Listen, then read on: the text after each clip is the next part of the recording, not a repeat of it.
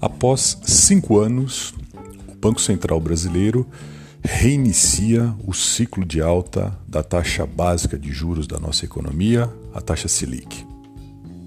Isso se dá num contexto inédito nos últimos cinco anos de alta persistente e perigosa da inflação, muito causada pelo preço dos combustíveis, pelo preço dos alimentos aliado principalmente à alta do dólar nos últimos 12 meses. O real, por vários parâmetros, é a moeda que mais perdeu valor no mundo desde o início da pandemia. E isso tem um impacto bastante grande sobre a formação dos preços, principalmente dos preços das commodities e principalmente o preço dos combustíveis. Os índices gerais de preço do Brasil, os famosos IGPs, que são base para reajuste de vários preços no nosso país, entre eles os aluguéis, estão rodando acima de 20% nos últimos meses, o que pode gerar a contaminação de outros preços da economia.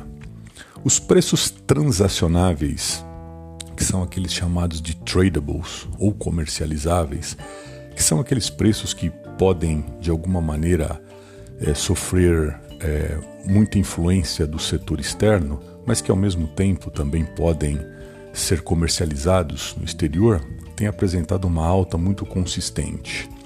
Já os não transacionáveis ou os non-tradables têm apresentado, como por exemplo os serviços, têm apresentado comportamento um pouco menos agressivo.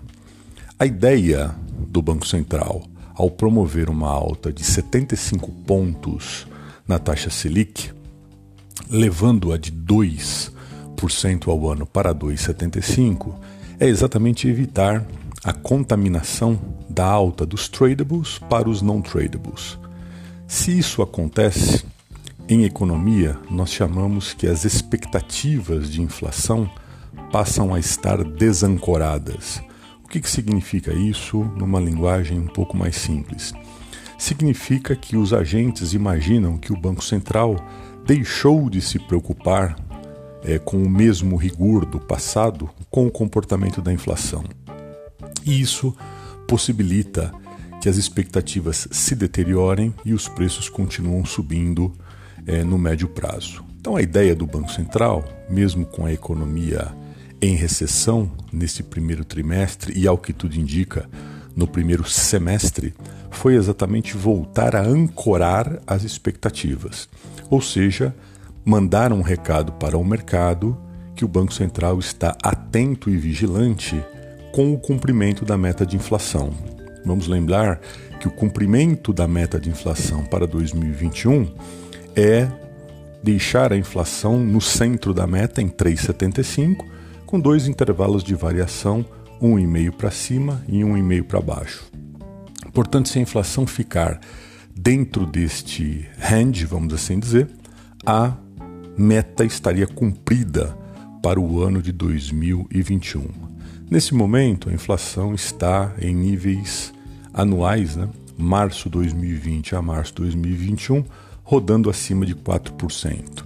E ao que tudo indica, por todas as projeções anteriores ao aumento da Selic, nós chegaríamos em abril ou maio com a inflação anualizada rodando perto de 7, que é um número muito perigoso porque estaria muito próximo aí dos dois dígitos.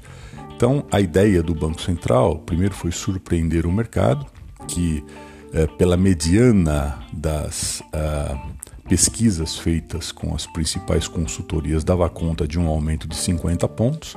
O Banco Central jogou a taxa em 75 pontos, portanto, a ideia foi, primeiro, surpreender o mercado e, segundo, passar é, um recado que o Banco Central continua vigilante e não deixará que a desancoragem dos preços prejudique o cumprimento da meta nos próximos meses.